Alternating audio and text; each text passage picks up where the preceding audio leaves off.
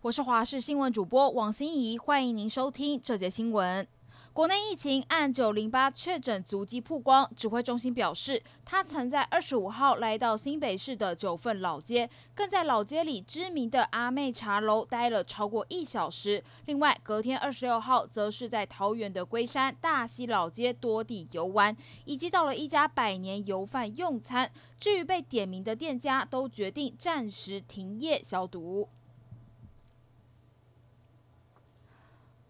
除了追感染者足迹外，也因为案九零八是在桃园另一间未在平证区的医院遭到感染，指挥中心也在第一时间对医院消毒，并且扩大框列居家隔离对象。民众得知后是急着帮家属办理出院手续。不过，随着第一间医院的名字已经公布，现在有不少医师、民众都希望可以公布第二间医院的名字，好提高警觉。不过，指挥中心则认为没有公布的必要性。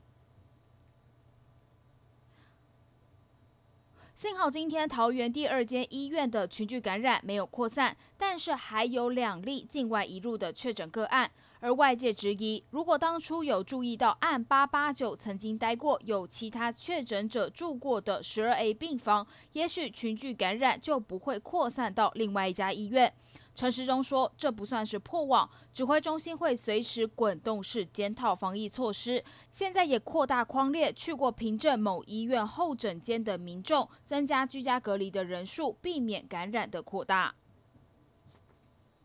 民进党台北市党部主委补选傍晚结果出炉，唯一候选人吴怡农以两千两百一十七票当选民进党台北市党部第十八届主委。投票率百分之十二点六九，创下新低纪录。没有投票权的他发出声明表达感谢。而之前为了角逐这个主委一职，相互厮杀的薛林和王孝维都纷纷现身投票，转为力挺年轻世代。前党主席卓荣泰现身投票之外，也点出吴怡农上任后首要面对的挑战就是罢免和公投。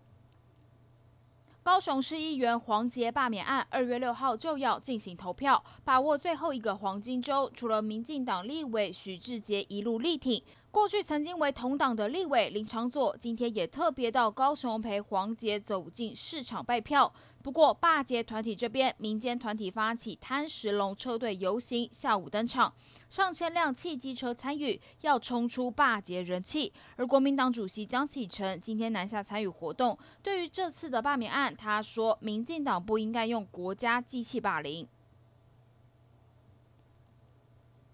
各国都在忙防疫，但波兰却连着三天爆发抗议，至少十万人走上街头，还有警民推挤冲突。这当中许多都是女性，因为波兰最高法院限缩了人工流产的规定，要是胎儿先天不健康，因此堕胎将违宪，等于强迫产妇明知道胎儿有缺陷，还是得生下他。虽然看似保障了每个孩子的出生权利，但也等于让孕妇无法替自己的子宫做主。